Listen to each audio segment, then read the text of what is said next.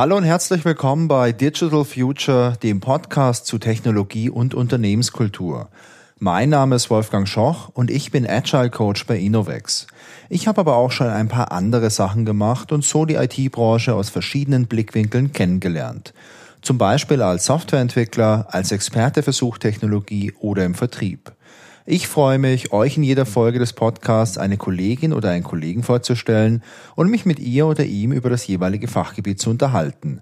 So bekommt ihr einen Einblick in unseren technologischen und unternehmenskulturellen Alltag. In der heutigen Folge spreche ich mit meinem Kollegen Volker Liebert. Volker ist Nachhaltigkeitsbeauftragter bei Innovex und darüber unterhalten wir uns. Was macht man als Nachhaltigkeitsbeauftragter und was bedeutet Nachhaltigkeit für ein Unternehmen? Wir sprechen über gesetzliche Regelungen und über die Chancen, die sich daraus ergeben. Ich wünsche euch viel Spaß beim Zuhören. Hallo Volker, schön, dass es heute mit unserem Termin geklappt hat. Ich bin sehr gespannt auf das Thema, das du heute mitgebracht hast. Denn wir unterhalten uns heute über Nachhaltigkeit und Nachhaltigkeit ist ein wichtiges Thema. Ich glaube, da würden die meisten Leute zustimmen. Nachhaltigkeit ist aber auch eins von diesen Themen, wo man manchmal nicht genau weiß, was ist das eigentlich? Was steckt dahinter? Was umfasst das? Und ich hoffe, dass du uns da heute ein paar äh, ja, Antworten geben kannst. Bevor wir uns aber dem Thema Nachhaltigkeit widmen, würde ich dich bitten, dich mal ganz kurz vorzustellen. Wer bist du? Seit wann bist du bei uns? Und was machst du denn sonst noch so, wenn du dich nicht gerade um die Nachhaltigkeit kümmerst? Ja, hi Wolle. Ich freue mich auch, dass es heute geklappt hat mit unserem Termin. Äh, ich bin der Volker. Ich bin jetzt seit September 2017 bei Innovex, also schon ein bisschen länger. Und äh, da ist auch, was mache ich außerhalb der Nachhaltigkeit? Ähm, mein, mein eigentlich, meine eigentliche Abteilung oder da, wo ich auch immer noch hauptsächlich aufgehangen bin, ist die interne IT. Also da das, das Ganze vom, vom Einkauf zum Support bis hin zur Infrastruktur. Und da sind auch meine Aufgaben außerhalb der Nachhaltigkeit. Also da bin ich IT-PO, schimpft sich das bei uns. Äh, das heißt, ich kümmere mich so ein bisschen um die Koordination innerhalb vom Team, die strategische Ausrichtung und wo es da weitergeht mit, mit der IT. Und darüber hinaus, du hast es gerade auch schon angesprochen, kümmerst du dich um die Nachhaltigkeit. Du bist bei uns der Nachhaltigkeitsbeauftragte. Das ist korrekt, oder? Ja, das ist korrekt. Ich bin jetzt äh, schon ein bisschen länger Nachhaltigkeitsbeauftragter. Was heißt ein bisschen länger? Seit etwas äh, über einem Jahr ja. trage ich jetzt diesen Titel äh, mit mir rum und äh, da habe ich vielseitige Aufgaben. Also angefangen hat das Ganze, dass jemand gesucht wurde bei uns im, äh, bei Innovex für den sogenannten DNK, den Deutschen Nachhaltigkeitskodex. Das ist quasi eine einheitliche Berichterstattung für Unternehmen.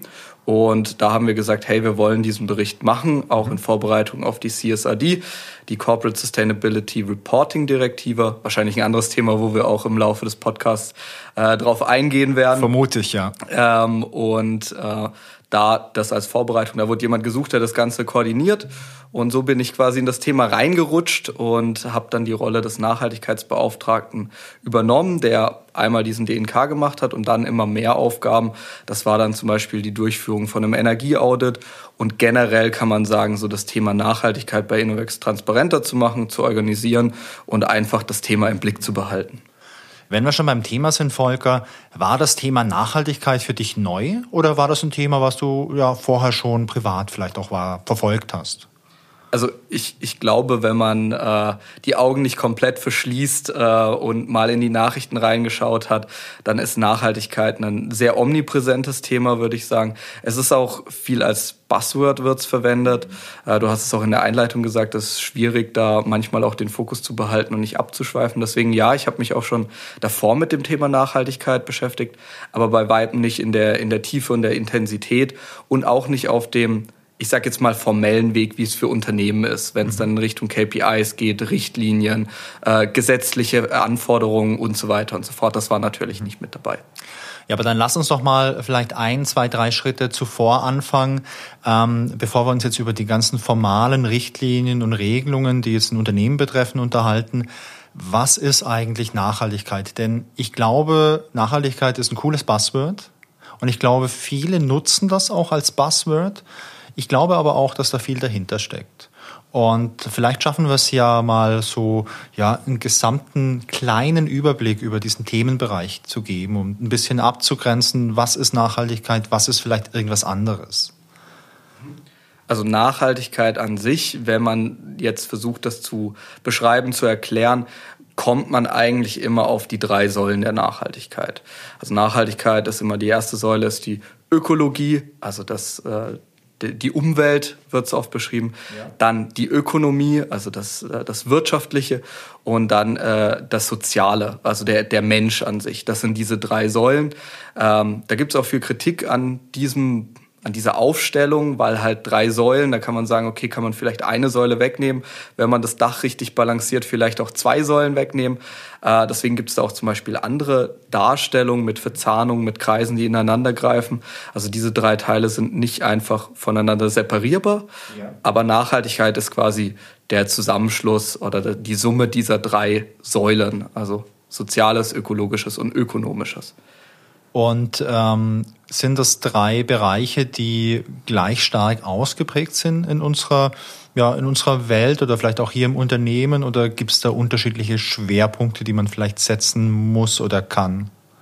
Äh, man muss quasi Schwerpunkte setzen, weil unterschiedliche ähm, Säulen auch unterschiedlich ausgeprägt sind. Ja. Also ich kann jetzt einfach das Beispiel Innovex nehmen. Ja. Äh, der ökologische Aspekt ist bei uns sehr viel kleiner als jetzt zum Beispiel bei einem Biochemieunternehmen, ja. weil wir viel oder bei einem Agrarunternehmen ist noch viel viel besser, wo Biodiversität, Bodenerosion etc. Also Themen, die direkt auf die Umwelt, auf die Ökologie einzahlen, viel mhm. viel wichtiger oder größer gewichtet sind. Anders ist es jetzt zum Beispiel bei Innovex mit dem Sozialen. Na, wir haben quasi keine Ressourcen, äh, großartig. Ähm, wir haben vor allem die Menschen, die, die arbeiten. Wir haben vor allem das, was, was wir tun. Und da muss halt vielleicht ein, ein größerer Fokus auf das Soziale gelegt werden, anstatt zum Beispiel auf das Ökologische. Sobald ein Unternehmen groß genug ist, zählen wahrscheinlich alle drei relativ mhm. gleich. Das Soziale ist was, was man vielleicht jetzt nicht so direkt auf dem Schirm hat, wenn man über Nachhaltigkeit spricht.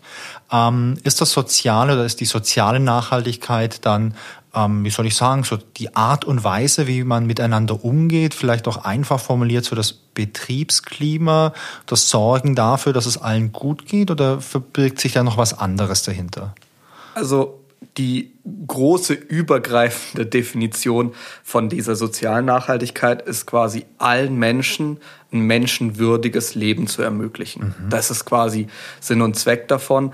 Ähm, für mich habe ich das so ein bisschen eingestuft. Es gibt so verschiedene Level ähm, von dieser sozialen Nachhaltigkeit. Und ganz, ganz unten angefangen ist es ähm, für uns in Deutschland oft selbstverständlich und wir gehen viel über dieses Thema drüber hinweg, ist alleine Einhaltung von Menschenrechten äh, ist die, die Einhaltung von menschenwürdigen Arbeitsbedingungen, also nicht 16-Stunden-Tag. Das Verbieten von Kinderarbeit oder auch Zwangsarbeit, moderne Sklaverei ist da ein Stichwort, das einfach zu verhindern. Mhm. Und das rückt jetzt auch zum Beispiel in Deutschland deutlich eher in den Fokus durch das Lieferketten-Sorgfaltspflichtengesetz, dass man sich eben die gesamte Wertschöpfungskette, die gesamte Lieferkette anschaut. Weil wir können jetzt sagen, hier in unseren klimatisierten Büros, teilweise zumindest, ähm, ist, ist das jetzt nicht so das Thema, dass wir hier jetzt irgendwie Kinderarbeit hätten.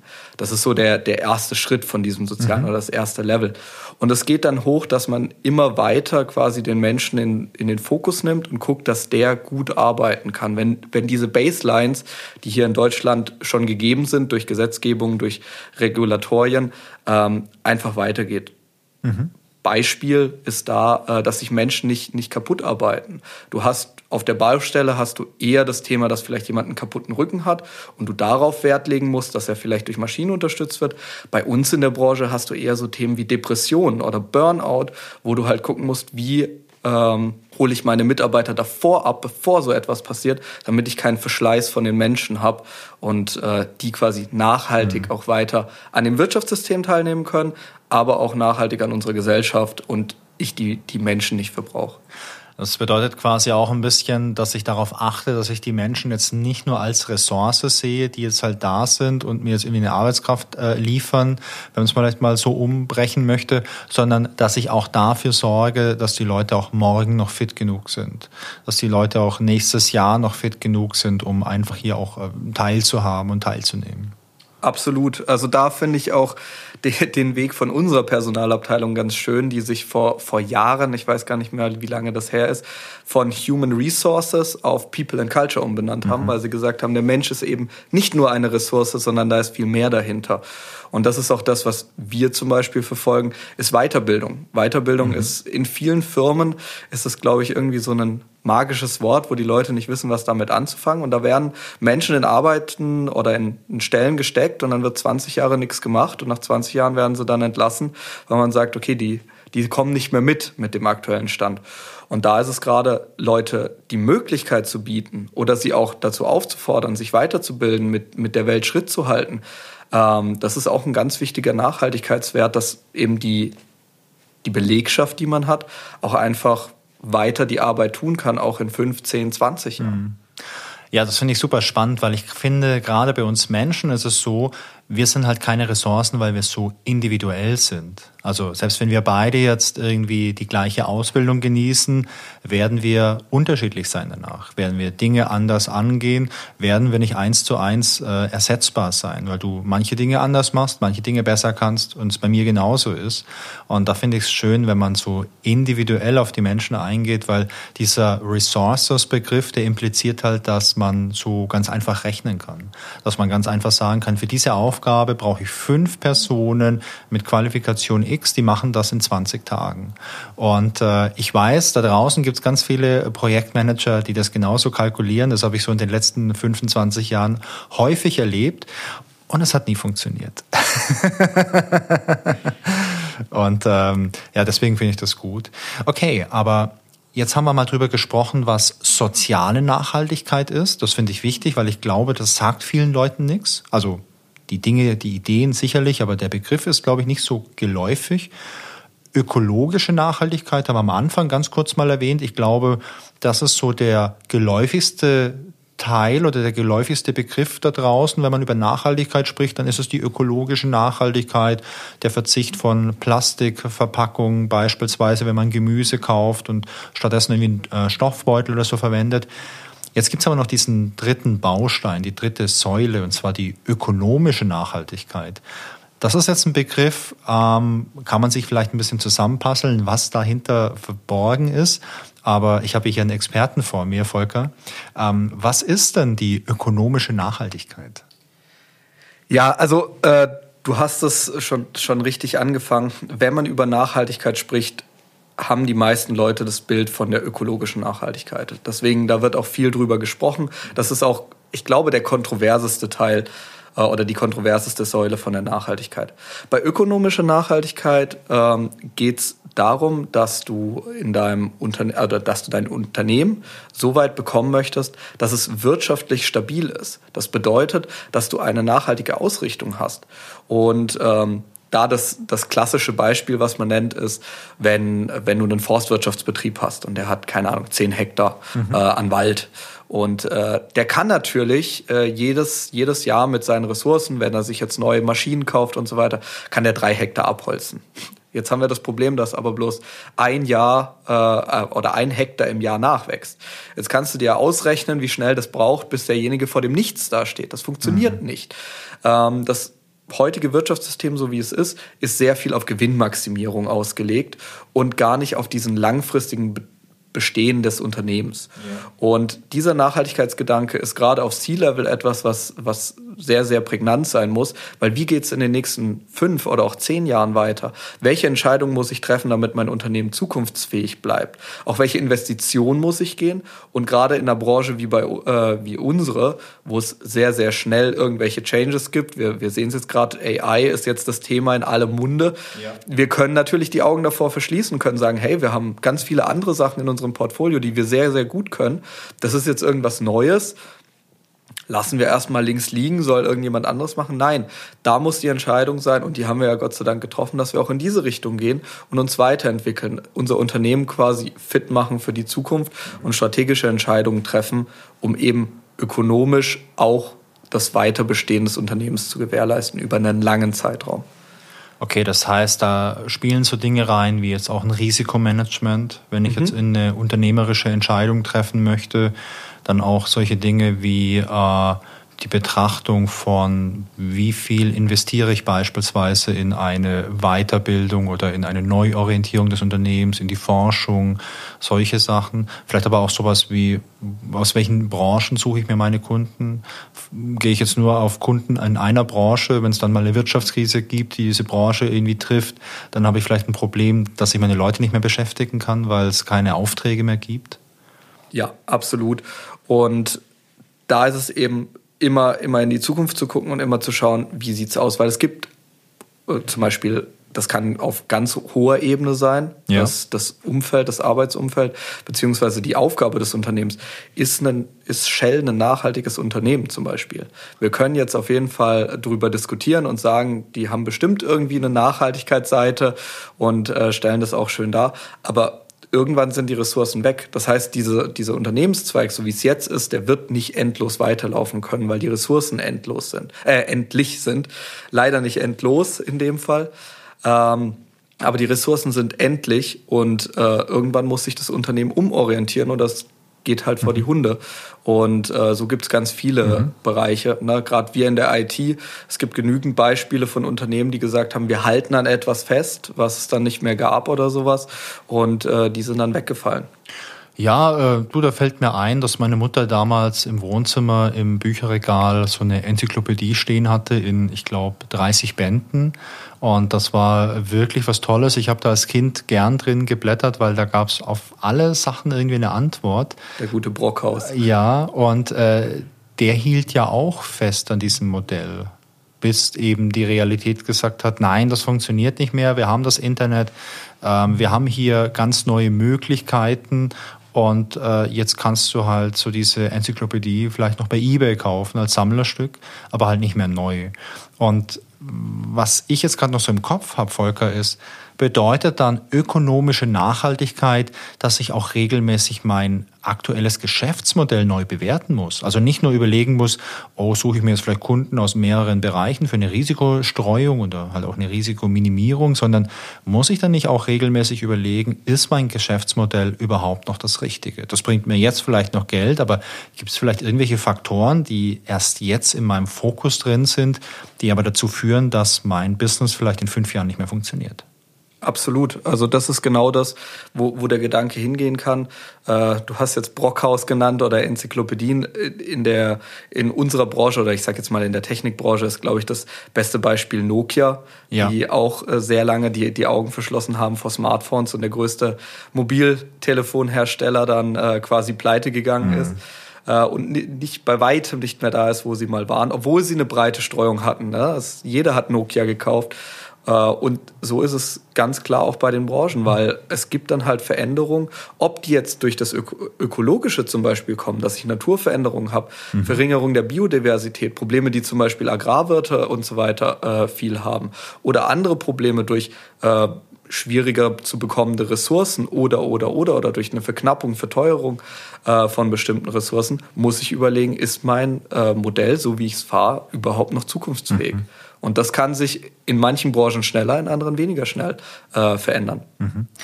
Also ich finde das super spannend, denn äh, bei Nachhaltigkeit, da denke ich auch gerne irgendwie an, ja, das ist wichtig, weil es ist eine gute Sache und man tut sich selbst vielleicht was Gutes und man tut ja auch was Gutes für die anderen und es ist ja auch schön, wenn die Umwelt sauber ist. Also an solche Dinge denke ich, wenn ich an Nachhaltigkeit denke.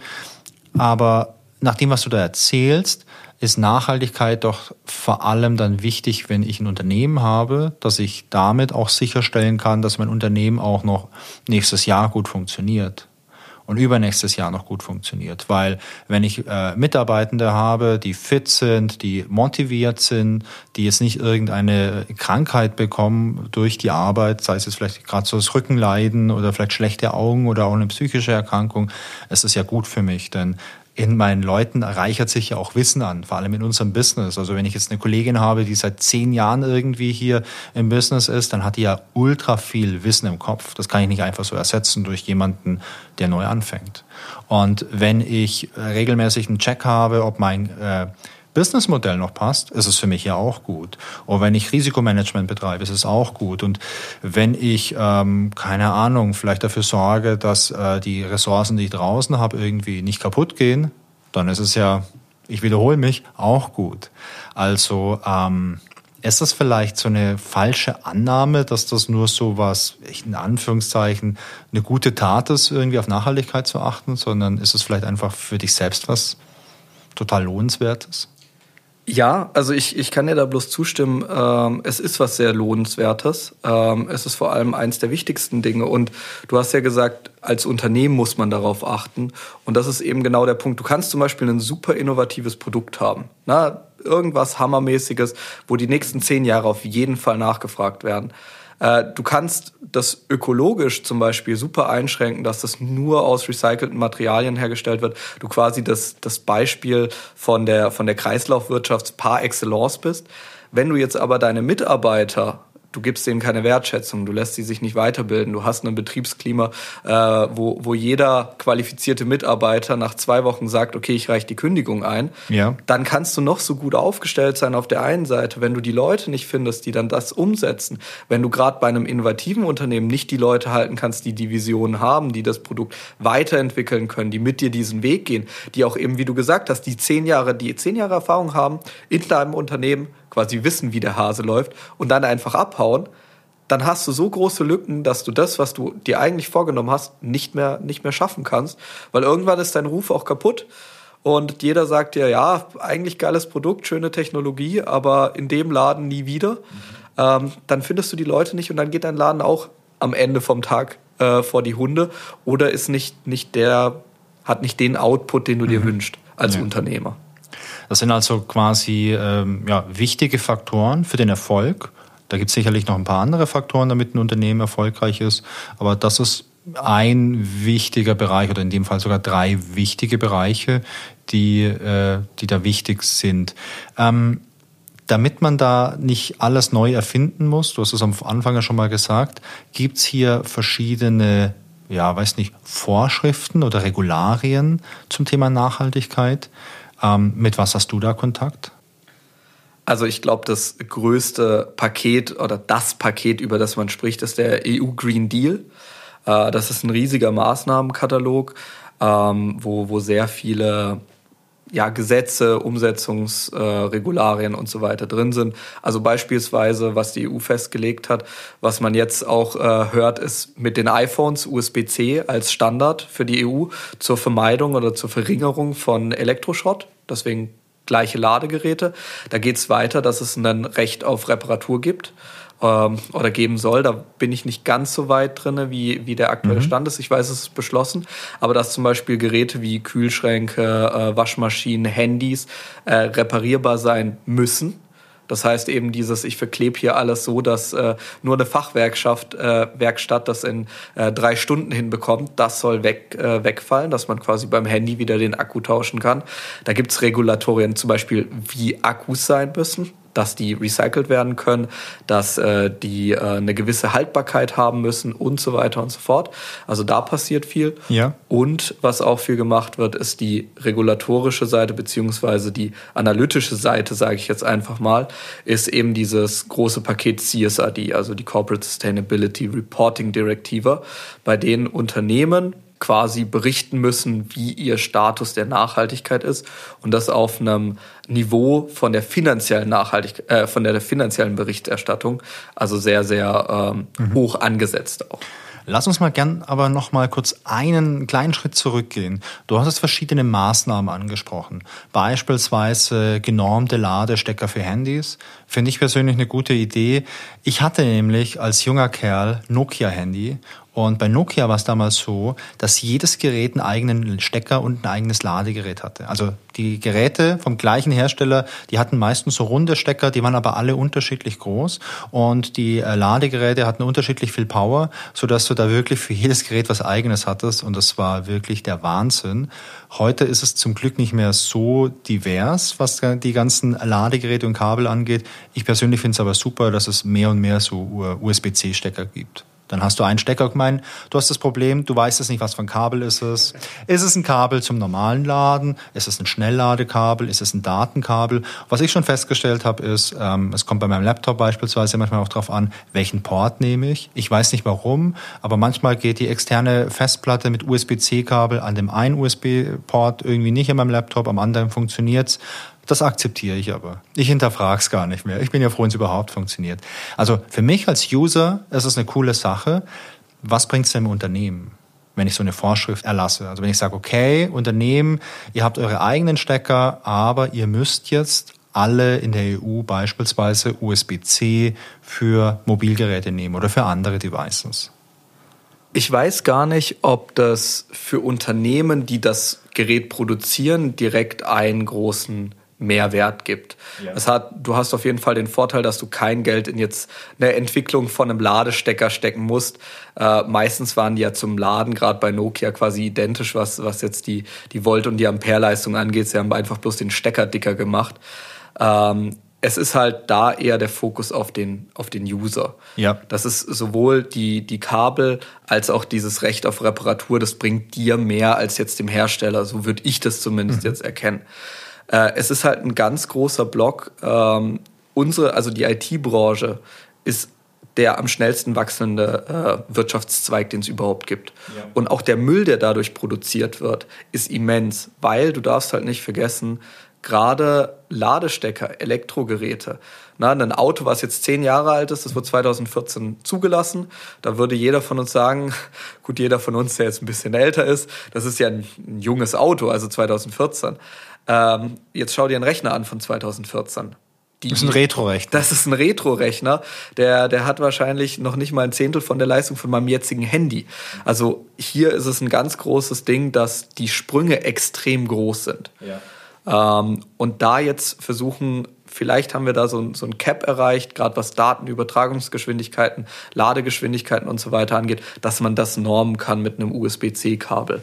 Wobei es da ja auch schwierig ist, du hast es angesprochen, man braucht dann halt das richtige Kabel dazu. Nur weil der Stecker gleich ist, heißt es ja nicht, dass es funktioniert.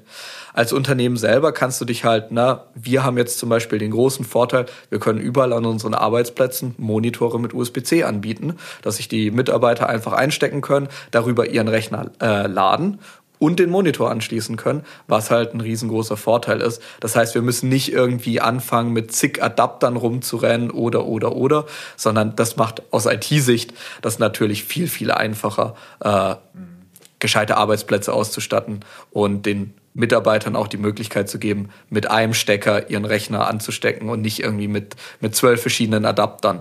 Äh, ich meine, wer kennt es früher nicht? Hat irgendjemand noch einen HDMI auf Adapter oder ich habe jetzt USB-C, das andere ist noch USB Typ A oder was weiß ich nicht was. Äh, die Thematik kennen wir, glaube ich, alle. Und so hast du halt eine, eine Vereinheitlichung und kannst halt auch so auf die, auf die Arbeitsplätze besser, besser eingehen, sage ich jetzt mal. Also ich sehe das genauso. Ich meine, ich komme aus der IT, ich bin großer Fan von Standards. Ohne Standards könnte ich heute keine E-Mails verschicken. Ohne Standards wäre es auch schwierig, im Internet zu surfen, weil dann hätte ich vielleicht irgendwie Google Web und dann hätte ich vielleicht noch irgendwie das Amazon Web und das Microsoft Web, aber ich hätte auch kein Internet und das wäre ja blöd irgendwie. Ähm, ich sehe auch die Vorteile, wenn ich jetzt hier bei uns im Office einfach meinen Laptop irgendwo einstecken kann und es ist völlig egal wo und der Monitor funktioniert immer.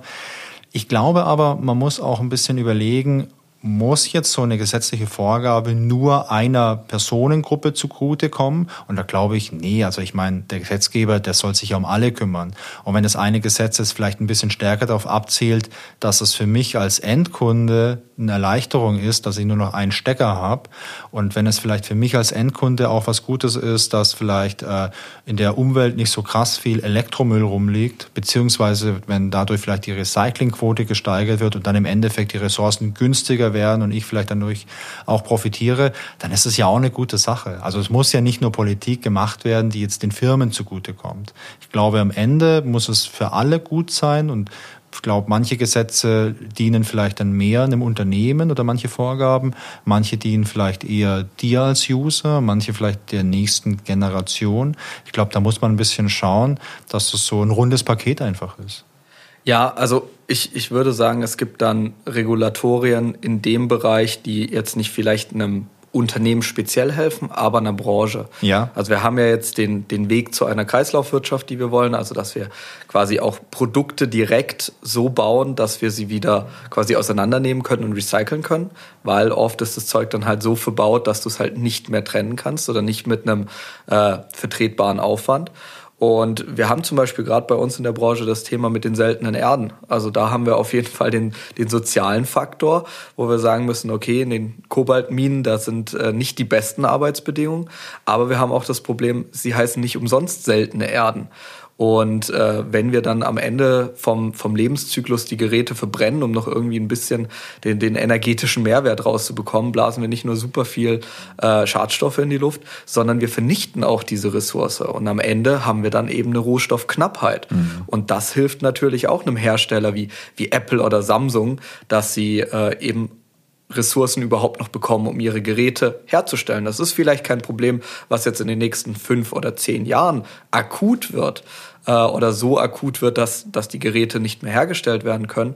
Aber gerade bei Corona haben wir ge äh, gesehen, äh, es braucht am Ende nicht viel, damit so eine, so eine Kette auch mal zusammenbricht und eben es extreme äh, Verschlimmerungen äh, gibt in solchen, in solchen mhm. Lieferketten oder auch in, in Ressourcen oder generell Ressourcenknappheiten. Und ähm, das ist eben sowas, wo, wo halt eben der, der Weg hingehen muss, dass äh, auch gesamtgesellschaftlich und gesamtwirtschaftlich gedacht wird. Mhm. Und nicht nur, ich bin jetzt ein Unternehmen, das tut das und äh, am Ende ist es mir egal, wie das Gerät äh, verschrottet wird, recycelt werden kann oder, oder, oder. Mhm. Okay. Ähm, ich meine, jetzt haben wir ein bisschen über Nachhaltigkeit gesprochen, verschiedene Aspekte der Nachhaltigkeit, drei Bereiche der Nachhaltigkeit, über Beispiele haben wir gesprochen, sowohl für Personen als auch für Unternehmen. Du bist Nachhaltigkeitsbeauftragter für uns, ja, für unser Unternehmen hier. Ähm, du hast ja jetzt schon gesagt, es gibt diesen EU Green Deal, es gibt noch was darauf aufbauendes, das eine coole Bezeichnung hat, die ich natürlich sofort vergessen habe, Volker, aber du kannst es gleich nochmal wiederholen. Was mich jetzt noch interessieren würde, wäre, was machst du denn jetzt eigentlich ganz konkret als Nachhaltigkeitsbeauftragter? Bei Innovex? Also, meine konkrete Aufgabe bei Innovex ist, wenn man das jetzt mal von, von oben herab betrachtet, ist das Thema Nachhaltigkeit im Unternehmenskontext zu beleuchten, zu betrachten und auch zu gewichten. Ja. Also was jetzt zum Beispiel meine Aufgabe ist, ich habe mit jemandem bei uns aus der PO-Runde, das ist quasi unser Management hier, äh, habe ich einmal in der Woche einen Sync, wo ich dann sage, hey, das sind die Themen, die wir besprochen haben, so, äh, so geht's weiter, das sind unsere Pläne und das eben auch transparent zu machen gegenüber der Geschäftsführung. Also ich habe jetzt auch diesen Freitag ähm, einen Termin bei, bei unserem Management quasi, also in unserer PO-Runde, wo ich dann einmal vorstelle, hey, diese CSRD, das sind die magischen vier Buchstaben, die du äh, direkt wieder vergessen hast. Ähm, da noch mal ein bisschen transparenter zu machen, was kommt da alles auf uns zu, worauf müssen wir achten, welche Aufwände entstehen da genau im Detail und welche Personen sind da auch mit, mit quasi an Bord. Mhm. Und was ist äh, jetzt genau drin in dieser CSRD? Also die CSRD, Corporate Sustainability Reporting Directive. Wow. Äh, wunderschöner Zungenbrecher. Im Deutschen gibt es das äh, CSA-RUC. Das RUC äh, ist quasi, also die, die CSA, die muss in deutsches Recht umgewandelt werden. Ja. Und das RUC am Ende steht für Richtlinienumsetzungsgesetz. Wir lieben das ja in Deutschland. Deutsche Gesetze haben immer tolle Namen. Absolut. Äh, also da gibt's auch das ähm, Lieferketten-Sorgfaltspflichtengesetz ist ja jetzt auch was, was im, im Zuge der Nachhaltigkeit äh, passiert ist. Das hat auch eine super coole Abkürzung und ist auch ein Wort wunderbar.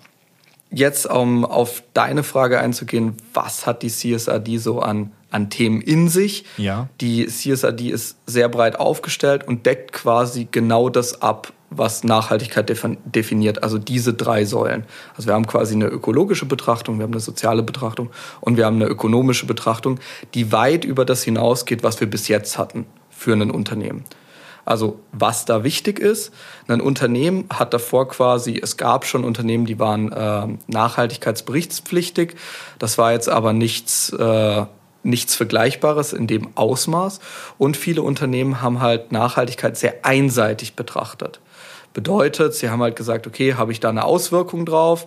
Ja, nein, vielleicht. Das wird dann irgendwie schwammig beantwortet. Da war auch viel Greenwashing dabei, da müssen wir uns nichts vormachen. Und ähm, jetzt zwingt quasi dieses CSRD ähm, die äh, Unternehmen dazu, die Nachhaltigkeit nach der sogenannten doppelten Materialität, synonym wird auch doppelte Wesentlichkeit, äh, zu betrachten. Mhm. Also wir müssen quasi nicht nur gucken, ist Nachhaltigkeit, haben wir einen Einfluss auf, auf etwas, äh, sondern hat das auch Einfluss auf uns. Beispiel, um das ein bisschen greifbarer zu machen. Wollte ich gerade danach fragen, Volker. ja, es ist, äh, wenn man da nicht, nicht so drin ist in dem Themenkomplex, für mich sind das alles äh, offene Bücher, aber äh, wenn man mit Leuten drüber spricht, ist es manchmal ein bisschen schwieriger. Äh, man spricht quasi von zwei Perspektiven, Inside Out und Outside In. Das heißt, ich betrachte einmal, welchen Einfluss habe ich auf das Thema. Nehmen wir jetzt was ganz Aktuelles bei uns, Fachkräftemangel. Ja. So, na, sind wir wieder auf der sozialen Ebene, Fachkräftemangel.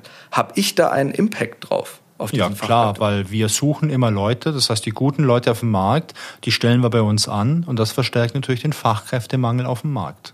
Korrekt. Also das heißt, äh, das ist genau das, ich hätte es nicht besser beschreiben können. Wir verschärfen das, wir brauchen die Leute aber auch.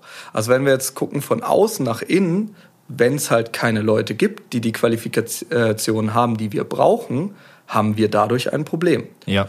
Und das ist dann eben genau das, du betrachtest das und was sind Maßnahmen, die du davon ableiten kannst. Und da geht Innovex mit gutem Beispiel voran. Wir haben zum Beispiel sehr viele Studenten, die wir ausbilden. Wir unterstützen bei Universitäten, wir unterstützen bei Forschungsprojekten, um eben auch neuen, jungen äh, Menschen die Möglichkeit zu geben, diese Ausbildung zu genießen, Praxiserfahrung zu sammeln und dann eben auch als gut ausgebildete Fachkräfte in den Arbeitsmarkt zu gehen. Also wir sorgen quasi dafür selber, dass, dass wir wieder Fachkräfte mach, äh, haben. Es gibt aber genug äh, Unternehmen, die äh, merken zwar den Fachkräftemangel, sagen dann aber, ah, Praktikum anbieten, Bachelorstellen, Masterstellen, das ist mir zu viel Aufwand. Das soll irgendjemand anderes machen. Und das ist dieser, dieser mhm. kurzfristige Gedankengang, die kosten uns ja nur. Wenn wir da jemanden haben, der jetzt unsere, eine Bachelorarbeit schreibt über ein Thema, das uns nicht direkt betrifft, der kostet doch nur Geld. Mhm. Ja, auf der einen Seite schon. Wenn man es jetzt aber im Gesamten betrachtet, wir haben danach jemanden, der ausgebildet ist, der seinen Fokus darauf hat, der einen Abschluss hat, den wir brauchen, den wir dann wieder einstellen können. Ja, das ist interessant. Ähm, ich glaube, das Beispiel ist so griffig, weil so diese Konstellation, du schreibst jetzt irgendwo deine Bachelorarbeit oder du machst vielleicht irgendwie so dein Praktikum als Student und du lernst die, die Firma ja kennen, du lernst die Leute kennen, du lernst kennen, wie arbeitet man dort. Auch wenn ich jetzt ein halbes Jahr in der Firma bin, dann kenne ich die halt schon besser, als wenn ich die auf einer Jobbörse irgendwie kennenlerne. Und dann kann ich ja auch als Studi eine viel bessere Entscheidung treffen. Passt die Firma zu mir? Habe ich da Lust drauf? Möchte ich mich da jetzt wirklich bewerben? Und für uns als Arbeitgeber ist es ja auch toll. Wir kennen den jungen Menschen ja dann schon irgendwie ein halbes Jahr und können auch viel besser einschätzen, wie der drauf ist, was der kann, etc. Ja, und das ist jetzt quasi ein Beispiel, wo, wo wir sagen können, das wäre vielleicht auch was, wo wir schon direkt davor gesagt hätten, das be beeinflusst uns. Fachkräftemangel ja. ist bei uns in der Branche ein, ich sage jetzt mal, gängiges Thema. Mhm. Aber es gibt halt, viele Unternehmen haben dann Dinge aus den Augen verloren, die vielleicht Corona ihnen die Augen geöffnet hat. Ja. Und äh, das sind eben zum Beispiel Sachen, haben wir einen Einfluss darauf, ähm, wie, wie jetzt etwas in der Welt ist? Nein, haben wir jetzt nicht direkt. Also gehen wir jetzt zum Beispiel mal auf den Suezkanal ein, wo dieses Schiff stecken geblieben ist. Nee, haben, haben, wir haben keinen Einfluss auf den Suezkanal. Aber wenn wir jetzt die äh, andere Richtung betrachtet, hat das Einfluss auf uns. Ja, ich habe dann die Meldung von Sharp bekommen, ja, der Drucker, den wir bestellt haben, der hängt halt auf irgendeinem Schiff fest, das da in dem Stau steht und deswegen bekommen wir diesen Drucker nicht. Und äh, so ist es auch bei Nachhaltigkeit, bei vielen Perspektiven, wo du, wo wir auch zum Beispiel keinen direkten Einfluss darauf haben, auf irgendwelche Ressourcen, Wasserverschmutzung, äh, Wasserwege, Bodenerosion und so weiter. Diese Auswirk äh, diese Veränderungen aber definitiv Auswirkungen mhm. auf uns haben. Mhm. Ja, das ist eine sehr interessante Betrachtung. Dieses, äh, wie hast du es genannt, doppelte Kardinalität? Nee, doppelte Materialität. Materialität. Im Deutschen wird es oft auch als doppelte Wesentlichkeit übersetzt. Ja, es ist äh, sehr, sehr interessant. Und Du machst das jetzt als Nachhaltigkeitsbeauftragter, dass du im Rahmen von dieser CSRD Korrekt. so eine Art Katalog hast, wo dann viele Dinge draufstehen, wo du dann ähm, ja, überprüfen musst, ist es, passt das für uns, ist es wichtig und wenn ja, dann betrachtest du es und wenn nicht, dann machst du ein Kreuzle dran? Jein. Also wa was ich jetzt machen werde, also wir haben jetzt die Grundlagen geschaffen mhm. durch den DNK, die nächste schöne Abkürzung, Ach, schön. Deutscher Nachhaltigkeitskodex, wo wir uns mal angeguckt haben, wie steht denn unsere Berichterstattung überhaupt da? Ja. Also wir haben einen Bericht veröffentlicht und auf der anderen Seite, wo haben wir, wo haben wir Schwachstellen, wo müssen wir gucken, wie wir, wie wir KPIs aufnehmen und wie wir Daten überhaupt erheben können. Und ähm, das war quasi der Grundbaustein. Und jetzt habe ich das Team zusammengestellt für die CSRD. Und wir haben auch den gleichen Dienstleister, den wir auch für den DNK hatten, das ist Plant Values, äh, haben wir jetzt auch für die CSRD genommen, dass wir da die Unterstützung haben.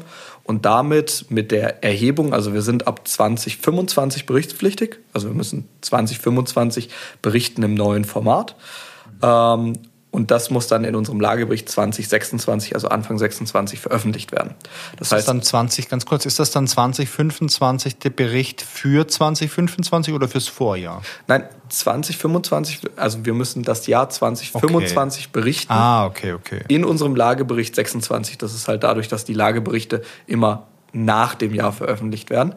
Wir mit unserer Größe müssen das 25 machen, das ist unser erstes Berichtsjahr. Große Unternehmen, also über 2000 Mitarbeitern oder 3000 Mitarbeitern, also Siemens, Bosch, BMW, äh, müssen bereits ab 24 berichten. Also das ist der, dieses Jahr ist deren erstes Berichtsjahr. Und deswegen haben wir auch gesagt, wir fangen mit unserer Berichterstattung, also mit der Vorbereitung darauf, erst im September an diesen Jahres, weil wir uns noch ein bisschen Zeit nehmen wollen, beziehungsweise den anderen Zeit geben wollen, ihre Erfahrungen mit zu sammeln. Weil wir haben dann natürlich den Vorteil, dass wir 2025 gucken können, was haben denn die großen Unternehmen 2024 so alles gemacht. Äh, es wird natürlich es gab es davon nicht, es ist ganz neu. Äh, das heißt, da können wir natürlich auch ein bisschen spickeln und gucken, wie machen das andere Unternehmen in unserer Branche, äh, worauf müssen wir eingehen. Mhm um auf deine ursprüngliche Frage zu, zu machen, ich gucke mir das an und dann bewerte ich das. Wenn es dann im September soweit ist, macht man eine sogenannte Wesentlichkeitsanalyse. Das heißt, man guckt sich die sogenannten ESRS. ESRS. Also die nächste vier Buchstabenabkürzung ESRS, äh, die European Sustainability Reporting Standards. Das ist quasi das, was zusammengefasst wurde als die KPIs, die alle Unternehmen berichten müssen. Ja. Früher gab es da verschiedene GRI äh, war da so das Größte. Und ähm, die, diese Indikatoren oder diese Punkte muss man dann betrachten. Das ist eben nach diesen drei Säulen aufgebaut. Also äh, eben das Ökologische, das Soziale und auch das Ökonomische. Mhm. Und die müssen betrachtet werden, jedes Jahr tatsächlich, und gucken, hat sich dort etwas wesentlich verändert. Und wenn es sich wesentlich verändert hat, beziehungsweise für uns wesentlich ist, müssen wir diesen Punkt berichten. Es gibt aber auch Punkte, die sind obligatorisch. Also zum Beispiel die äh, ökologischen Faktoren, ESS E1 beispielsweise, ist verpflichtend für alle Unternehmen, egal aus welcher Branche. Hast du da ein Beispiel, was da drin ist? Ganz viele. Also äh, der, der Klassiker, für äh, den, den ich gerne nenne, ist ähm, Bodenerosion mhm. zum Beispiel. Äh, es gibt aber dann auch Wasserwege und was viel drin ist in dem ökologischen ist CO2. Also wichtig ist, wir sprechen immer von CO2-Äquivalenten. Ja. Das ist in dem Zusammenhang auch immer interessant. Oft wird bloß von CO2 gesprochen. Ähm, in diesen Berichten spricht man von Äquivalenten, weil man jetzt zum Beispiel sagt, okay, jetzt habe ich irgendwie einen, einen Treibhausgas wie CO2, aber ich habe auch Methan. Und dann habe ich von dem einen drei Tonnen, von dem anderen zehn Tonnen. Und dann sage ich, okay, Fokus sollte ich vielleicht auf das legen, was zehn Tonnen hat. Jetzt ist aber Methan irgendwie 30 mal so schlimm äh, wie, wie CO2. Also rechne ich das um und habe dann am Ende eine Zahl und muss nicht irgendwie zwölf verschiedene klimaschädliche Gase angucken. So, diese CO2-Äquivalente werden dann halt betrachtet und da wird auch ähm, angefangen zu gucken, welche welchen Branchenvergleich gibt es denn überhaupt? Momentan mhm. werden jetzt einfach die ganzen Daten gesammelt und es gibt schon richt also geguckt wird, in welcher Branche was zum Beispiel mehr Fokus hat, damit den Leuten was an die Hand gegeben wird, äh, ist die EFRAG, nächste Abkürzung. Ähm, die schon für die großen Branchen etwas rausgibt. Also zum Beispiel Öl und Gas ist da dabei, Automobilindustrie natürlich dabei. Für uns ja. gibt es noch kein White Paper quasi, nach dem man sich richten kann. Das wird dann früher oder später kommen, dass man eben auch Unternehmen in der gleichen Branche miteinander vergleichen kann, weil jetzt ein Automobilhersteller oder ein Öl- oder Gaskonzern wird natürlich andere Schwerpunkte haben und auch andere Schwierigkeiten und Probleme mhm. als wir zurück auf die CO2-Äquivalente. Da wird dann eben geguckt bei CO2 oder auch bei klimaverändernden Maßnahmen, welchen Einfluss hat das denn aufs Unternehmen? Also es wird quasi verlangt, dass man sich anschaut, okay, wenn jetzt die Klimaveränderungen so und so sind, welche Auswirkungen hatten das aufs Unternehmen? Das ist zum Beispiel was sehr interessantes. Das ist zwar ein nachgelagerter Punkt, der wird nicht in den ersten zwei Berichtsjahren kommen, aber dann im dritten Berichtsjahr ähm, wird zum Beispiel geguckt, hey, welche Auswirkungen haben denn Klimaveränderungen auf mein Unternehmen? Ja, das ist halt total wichtig, oder? Denn ich meine, es kann ja schon sein, dass durch eine klimatische Veränderung die Gegebenheiten in deiner Branche sich so verändern, dass du dann vielleicht gar nicht mehr dein Business ausführen kannst. Also wenn du jetzt angewiesen bist auf, ähm, weiß nicht, nachwachsende Ressourcen und jetzt wird es vielleicht ein bisschen wärmer oder auch kälter und die Ressourcen wachsen jetzt nicht mehr. Also keine Ahnung, wenn du jetzt sagst, du machst Weinbau und jetzt wird es aber äh, trockener und jetzt wachsen deine Trauben nicht mehr so. Ja, also welches Problem man jetzt schon sieht, ist zum Beispiel äh, Skifahren. Ganz einfaches Beispiel. Ähm, um bei unserer Branche zu bleiben, wir haben natürlich andere Schwerpunkte, wo wir darauf achten müssen und welchen Einfluss das auch hat. Und äh, bei uns sind dann meistens, äh, ist nicht der Punkt, dass wir einen direkten Einfluss haben, ja. sondern äh, dass eher Dinge uns über, über die Bande betreffen, weil sie Kunden ähm, angehen. Was ganz wichtig ist, was ich super finde an dieser CSRD, ist, wir haben jetzt viel über Risiken gesprochen. Ne? Dein Beispiel mit den Weinbauern, wo du gesagt hast, hey, meine Trauben wachsen nicht richtig, Skihänge, mhm. ne, ich muss künstlich beschneien oder ich kann, die Skisaison fängt später an, äh, muss früher aufhören, weil es halt zu warm ist und so weiter und so fort. Ähm, das Wichtige ist hier, es gibt auch Chancen dadurch es gibt Chancen durch, durch eben diese äh, Nachhaltigkeitsveränderung. Und wie gesagt, bei unserer Branche ist es so, wir, viele Unternehmen setzen jetzt darauf, okay, wir müssen jetzt zum Beispiel äh, reduzieren von Müll, von irgendetwas anderem, von Ressourcen, die wir verwenden. Und wie kriegt man das oft hin? Durch Digitalisierung, durch Automatisierung. Ja.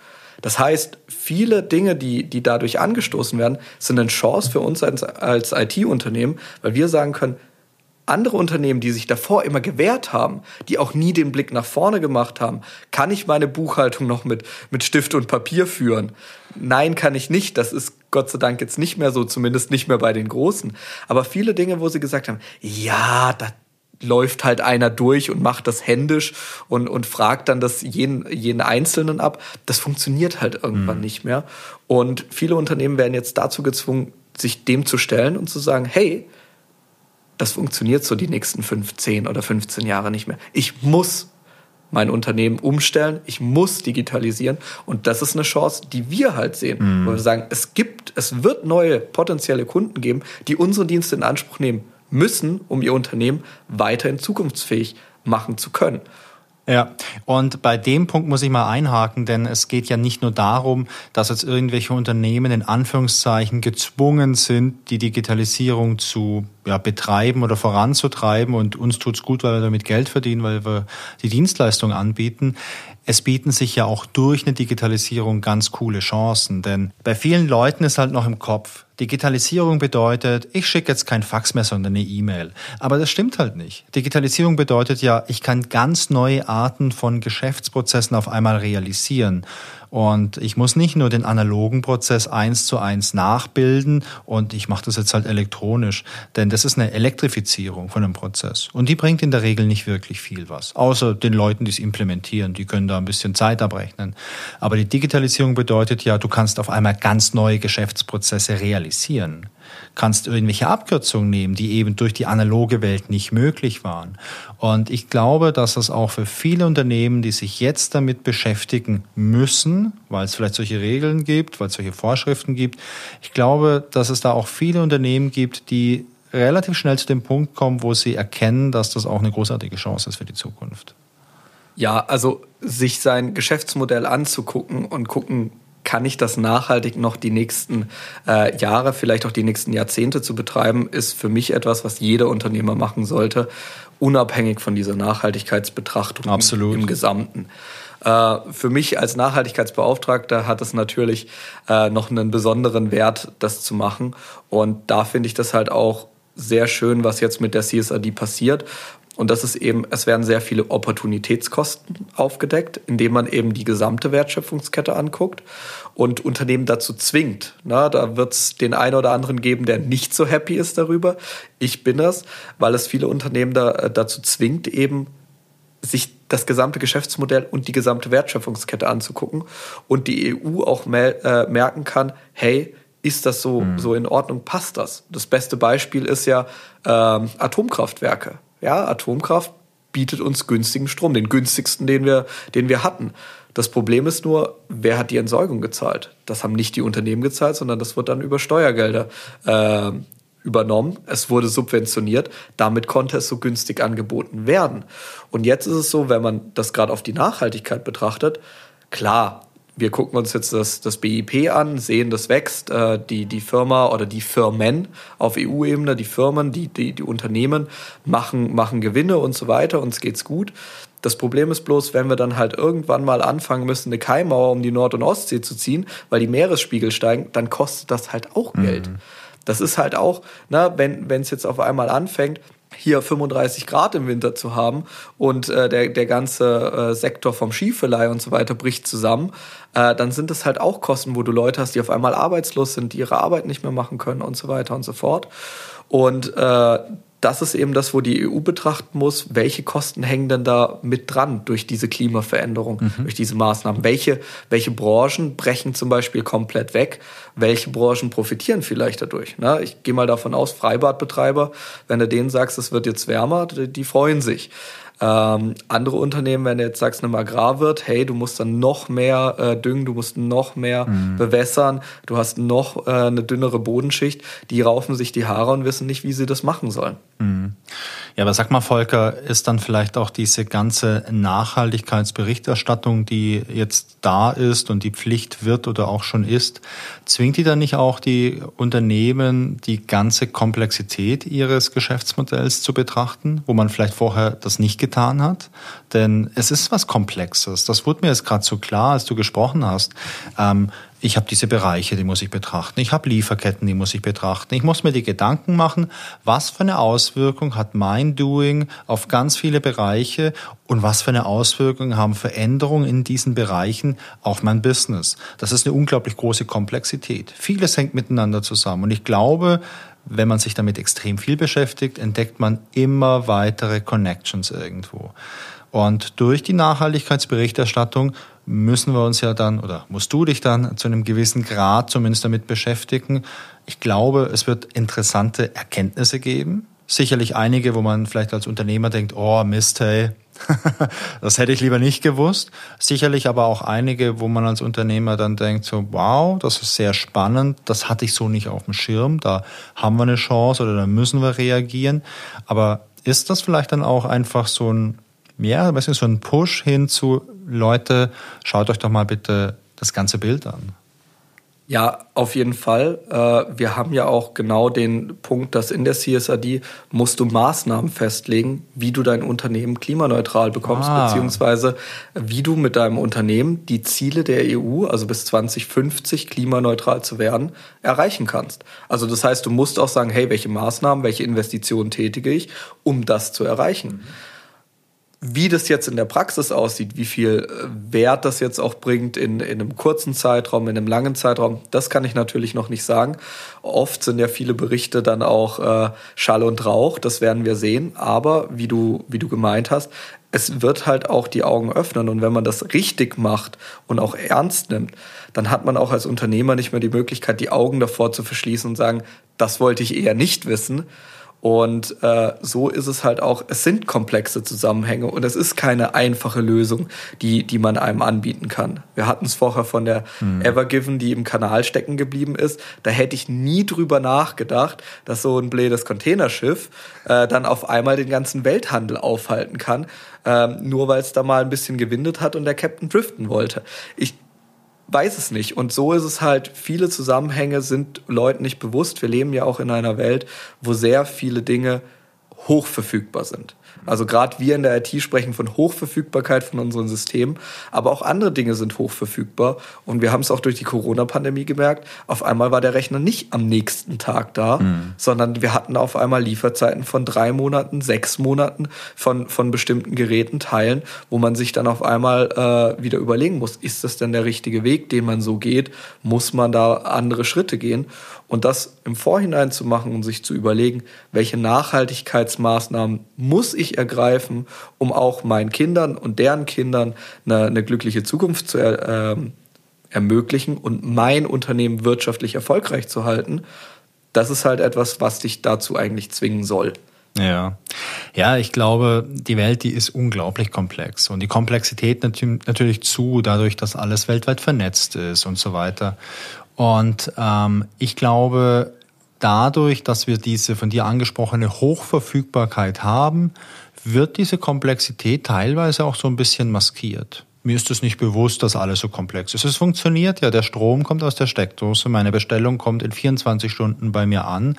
Und alles andere funktioniert auch. Was total beeindruckend ist, dass so viel funktioniert, dass so viel so gut funktioniert. Also ich würde sagen, da haben wir Menschen schon ein paar Sachen echt gut gemacht. Also Prozesse optimieren und so. Ich glaube, da sind wir echt wirklich gut. Ähm, aber ja, es ist halt trotzdem noch vorhanden. Also diese Komplexität und sich damit zu beschäftigen, finde ich gut, weil ich glaube, du kannst die besten Entscheidungen treffen, wenn du möglichst viele Informationen hast. Ja, ähm, wo wir halt äh, gerade in der IT-Branche äh, ein großes Problem haben, ist, wir reden sehr gerne von optimieren. Wir optimieren Prozesse. Ja. Wir optimieren Lieferketten, wir optimieren äh, Zustellprozesse und so weiter. Ne? Wenn man sich das Lager von Amazon anguckt, wie die das machen, das ist beeindruckend. Das Problem ist bloß, durch die Optimierung wird es oft günstiger und dadurch nutzen es mehr Menschen. Na, das ist so dieses Paradox äh, daran. Na, früher war ein Auto super teuer und es konnten sich bloß wenige Leute nutzen. Damals hat es aber auch noch irgendwie 50 Liter verbraucht. Jetzt braucht ein neues Auto vielleicht bloß noch 5 Liter, aber jeder hat ein Auto. Und das ist halt das Problem an, an dem Ding, dass eine reine Optimierung, wie wir es auch gerne machen, dass wir sagen, okay, wir optimieren unsere Systeme und gucken dann, dass sie schneller laufen, ja, aber dann laufen sie schneller, sind günstiger, dann stelle ich halt zwei hin für den gleichen Preis und dann habe ich das, was ich quasi geschafft habe, durch die Optimierung mhm. wieder zunichte gemacht, indem ich mehr Nutzer habe oder es anders nutze. Und das ist auch ein ganz, ganz wichtiger Punkt. Es geht halt auch darum, Dinge zu reduzieren. Ja. Im Unternehmenskontext, gerade was Ökologie angeht, ist grüne Energie ist so das Stichwort. Wir als Innovex haben äh, zum Beispiel unsere Stromverträge um, äh, umgestellt von, von den äh, einzelnen Standorten. Wir haben aber auch unser Rechenzentrum umgestellt. Das ist jetzt erstmal bloß so eine, so eine Maßnahme, wo wir für uns übernehmen. Die bringt uns gar nichts in keinem Bericht äh, in keinem, äh, keinem, keinem sonstigen. Ne? Unsere CO2-Bilanz wird dadurch besser, aber erstmal bringt uns das nichts finanziell. Die, die Server laufen genauso schnell wie vorher, mit oder ohne den grünen Strom.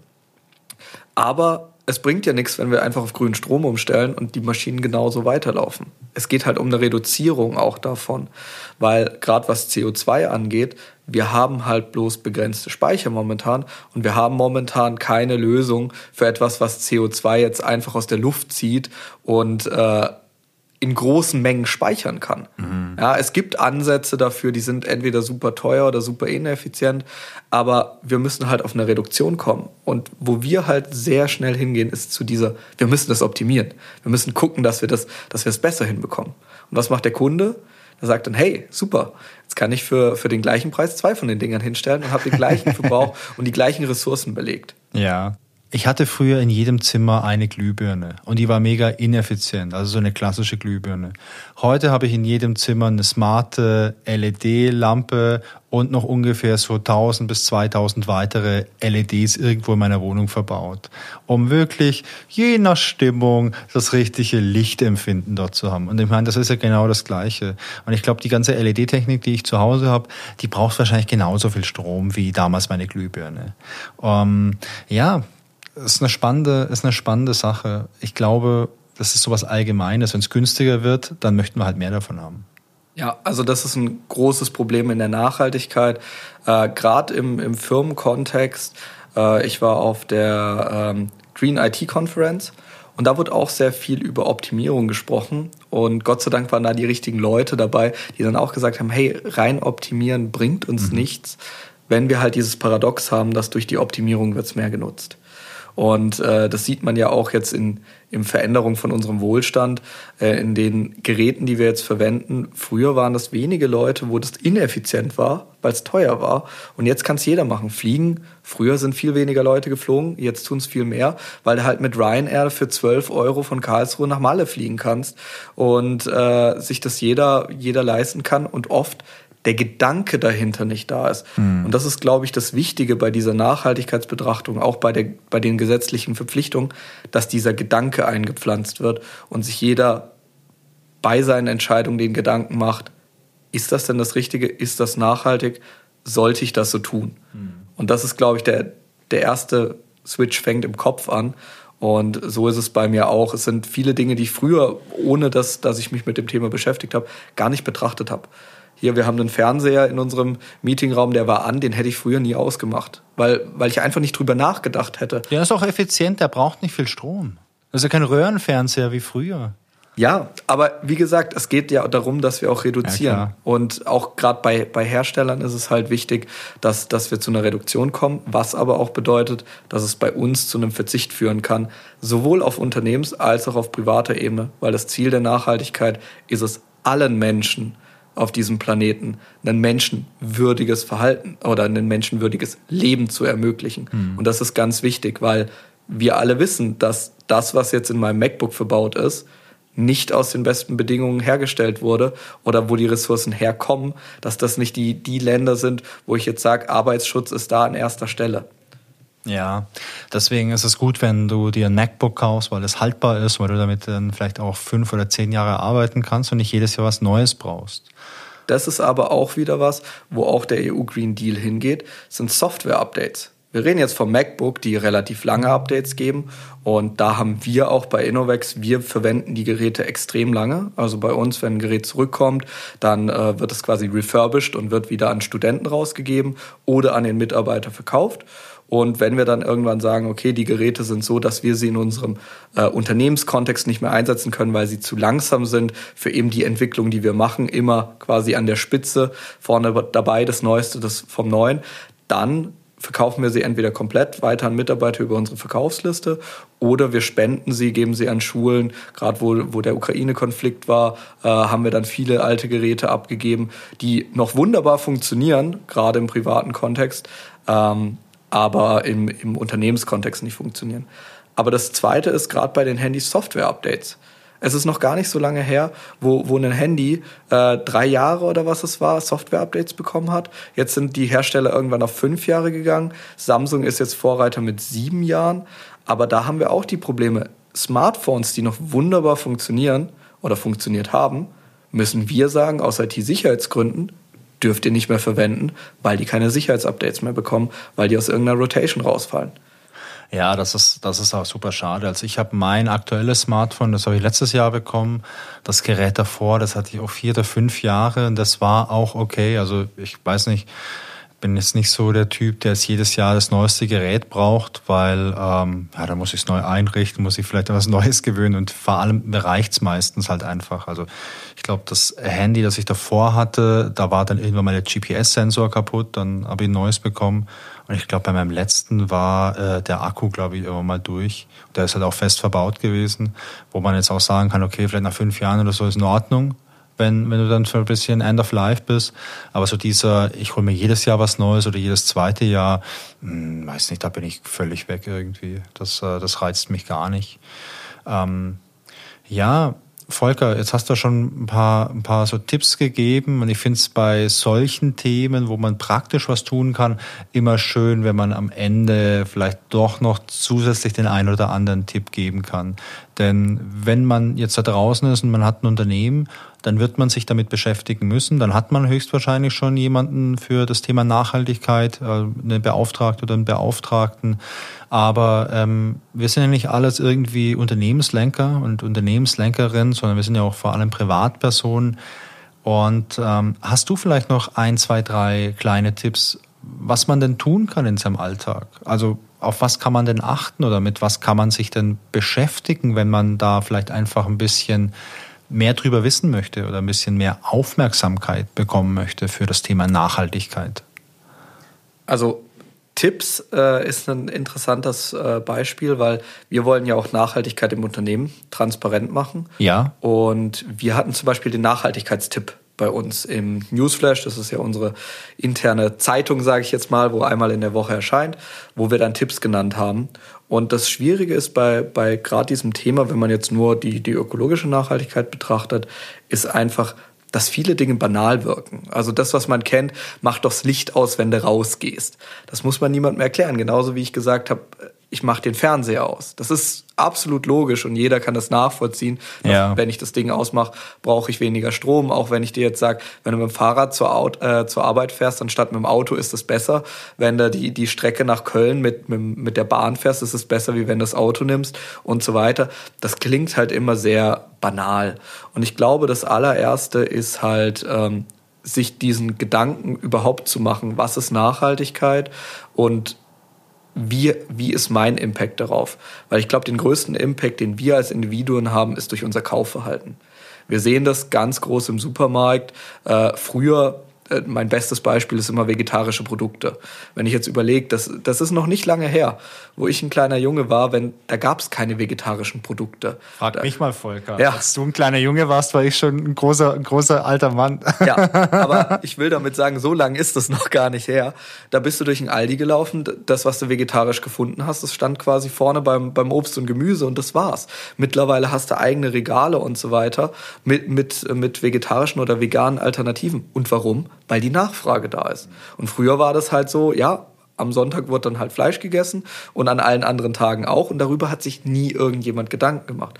Und so ist es bei der Nachhaltigkeit auch. Es gibt halt viele Produkte, wo man halt sagen kann, muss das zwölfmal in Plastik eingeschweißt sein oder nicht, dann kaufe ich es halt einfach nicht mehr. Und die Unternehmen werden merken, weil selbst den, den letzten CEO, der sagt, mit dem Thema will ich gar nichts zu tun haben, den lockst du halt durch Absatzzahlen hinterm Ofen vor. Und wenn der sagt, okay, die Kunden wollen, dass wir uns darüber Gedanken machen, die kaufen das einfach nicht mehr, die gehen zur Konkurrenz, weil bei vielen Produkten gibt es schon eine Alternative, bei manchen eben noch nicht.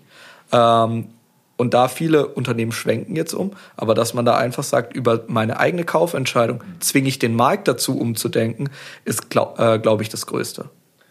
Ja, also gerade so äh, vielleicht mal einfach über so Dinge nachzudenken, ist vielleicht echt was, was Gutes, um dann solche Kaufentscheidungen zu verändern. Und das ist es im privaten Umfeld. Aber im Unternehmenskontext, und das habe ich gemerkt, hat man auch einen großen Impact auf andere Dinge, weil wenn man dann den, den Anstoß gibt in einem Unternehmen, da gibt es ja zum Beispiel bei Audi, gibt es ja eigene äh, Förderprogramme, sage ich jetzt mal, wenn die dann ein Produkt oder einen Prozessschritt verbessern können, äh, dann kriegen die ja sogar irgendwelche Prämien. Das ist natürlich, wenn du im Unternehmenskontext das verändern kannst und du kannst sagen, okay, können wir nicht da das Stück Plastik weglassen? Können wir nicht da das ein bisschen anders machen? Und auf einmal ist es nicht auf eine Stückzahl von, von drei Sachen, die du im Monat kaufst, äh, oder 30 Sachen, die du dann im Jahr oder in, in deinem Leben kaufst, sondern auf 100.000 Stück auf einmal, weil du den Prozess veränderst. Gerade bei uns, auch wenn wir jetzt Ressourcen haben, wenn wir irgendwelche Cloud-Ressourcen haben, über die sich oft keine Gedanken gemacht wird, weil du klickst dir irgendwas bei AWS oder Google Cloud zusammen und dann läuft es halt irgendwo in der Cloud. Äh, und dann vergisst du das Produkt abzuschalten, es kostet ja nichts viel, äh, sei es drum. Wenn du diesen Gedanken hast und immer deine Kollegen darauf hinweist, hey, muss das dann so sein? Können wir das nicht anders machen? Können wir nicht reduzieren? das ist, glaube ich, der, wo du den größten Impact als Individuum hast, wenn du gerade in, in Unternehmen ähm, Prozessveränderungen anstößt, um quasi eine Reduktion äh, von etwas zu erlangen. Oder auch wie bei uns bei Innovex, wenn dann von, von außen die Ideen kommen, hey, können wir das nicht so und so machen? Und dann sagst du am Ende vom Tag, ja, das ist eine gute Idee, lass das mal umsetzen.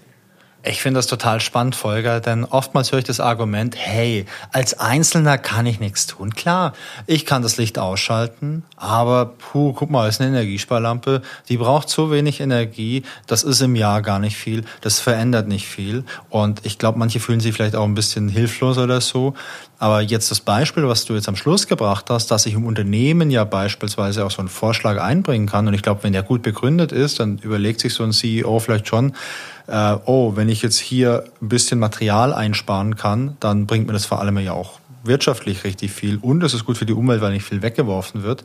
Aber selbst wenn nur der wirtschaftliche Aspekt dann zieht, ist es eine gute Sache. Und dann kannst du als einzelne Person auf einmal schon viel machen. Und das Beispiel mit Audi, was du gebracht hast, ich kenne so ein Beispiel von jemandem, der äh, dort gearbeitet hat. Oh, das ist aber auch schon 20 Jahre her. Achtung, jetzt kommt die obligatorische Stelle im Podcast, wo ich Geschichten von früher erzähle.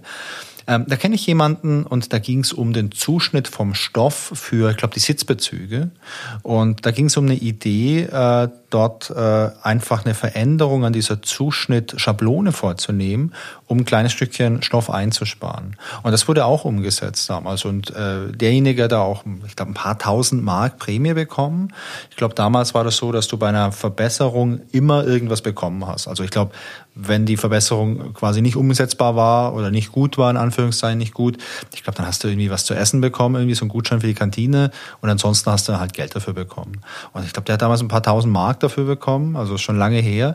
Und ich weiß nicht, wie viel Stoff man einsparen konnte, aber es war ein kleines bisschen halt. Und das hat sich natürlich schon rentiert, wenn du jetzt, ich habe keine Ahnung, am Tag 100.000 Sitze herstellst und 100.000 Mal nur ein kleines Stückchen einsparst, dann sind es 100.000 kleine Stückchen und lass mich mal umrechnen, sind dann vielleicht 10.000 große Stückchen sind vielleicht tausend riesengroße Stückchen.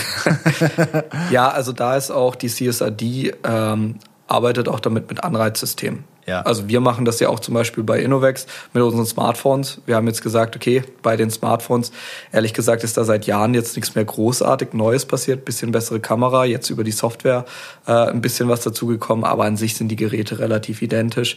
Und äh, wenn man jetzt auch die, die Akkus tauschen kann und so weiter, dann kann man ein Gerät deutlich länger verwenden als früher. Und wir haben gesagt, bei uns gibt es den Nachhaltigkeitsbonus. Wenn du dein Gerät länger, äh, länger behältst, kannst du einfach beim mhm. nächsten Gerät, kriegst du einen Bonus auf das, auf das Neue, auf deine Zuzahlung, kannst dir ein besseres holen, mit mehr Speicher zum Beispiel. Und so versuchen wir halt auch Anreizsysteme zu schaffen. Und das kann ich bloß jedem in einem Unternehmen empfehlen. CSRD verpflichtet zum Beispiel dazu, dass du Anreizsysteme für, für CEOs hast, um Nachhaltigkeitsziele einzureichen. Also, dass sie zum Beispiel Boni ausgezahlt bekommen, wenn sie ihre, ihre CO, in ihrem Bereich CO2 zum Beispiel einsparen. Und so kannst du das aber auch in Richtung Mitarbeiter äh, geben und sagen, hey, ich belohne dich dafür, dass du äh, etwas bringst, was, was das eben ja, besser macht. Mhm. Finde ich super. Also gerade so Nudging-Systeme, ich glaube, dass die oftmals sehr, sehr gut funktionieren, weil das ist immer noch diese besondere Motivation, die regt dann vielleicht auch zu so einer besonderen Kreativität ein. Die lädt dazu ein, dass man nachdenkt über die Dinge, mit denen man sich also sowieso einen ganzen Tag beschäftigt. Und ich meine, jemand, der in irgendeiner Abteilung irgendwas tut und das vielleicht schon seit zehn Jahren tut, die Person kennt sich damit halt aus. Und wenn es da eine Optimierung gibt oder eine Verbesserung oder eine Einsparmöglichkeit, dann weiß es doch vielleicht die Person am besten, die das jeden Tag macht. Ja, und gerade die Person, äh, die du gerade angesprochen hast und die die Produkte entwickeln, sind genau die, die du abholen musst und sagen mhm. musst, hey, hier, hier ist der Gedanke und jetzt überleg mal, wie du neue Produkte damit verbessern kannst. Es wird jetzt, wie gesagt, deutlich mehr durch gesetzliche ähm, Änderungen passieren, eben das Recht auf Reparatur, dass du sowas wie einen Akku tauschen musst, weil es ist vielleicht für ein Unternehmen wie Apple einfacher oder billiger oder besser wirtschaftlich gesehen, äh, den Akku fest zu verkleben, weil es dadurch halt eher gesagt wird, bevor ich mein altes Handy behalte, kaufe ich mir neues, was gut ist für Apple, wirtschaftlich betrachtet, aber schlecht ist, weil wir dann wieder irgendein ein weiteres Stück Elektroschrott haben. Und das quasi in dein Unternehmen reinzubringen, dass die Leute eben diesen Gedanken haben und jeder den Fernseher ausmacht, jeder das Licht ausmacht, jeder darauf achtet, äh, Ressourcen zu sparen, dann hast du einen Effekt, der groß genug ist, dass wir vielleicht äh, die Ziele, die die EU sich setzt, äh, erreichen und dass wir auch verhindern, über diese Kipppunkte beim Klima herauszukommen und äh, es noch schaffen, quasi diesen Planeten so zu erhalten in seiner Schönheit für unsere Enkel und äh, großen äh, Großenkel, ähm, wie, wie, wir das, wie wir uns das wollen oder vorstellen.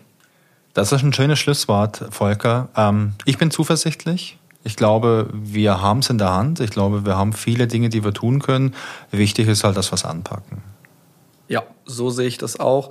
Allerdings äh, glaube ich, dass es noch ein Haufen Arbeit ist, der vor uns äh, liegt und dass auch gerade die Unternehmen ein radikales Umdenken, also viele Unternehmen radikales Umdenken brauchen, damit wir die Ziele erreichen können und eben diese Kipppunkte äh, nicht, nicht überschreiten. Und da sehe ich es tatsächlich nicht ganz so rosig wie du, äh, aber ich habe noch Hoffnung, ähm, dass wir das Steuer irgendwie rumgerissen bekommen. Das ist sehr schön. Volker, vielen Dank, dass du da warst. Vielen Dank für deine Zeit. Danke dir. Das war das Gespräch mit Volker. Ich hoffe, dass es euch Spaß gemacht hat.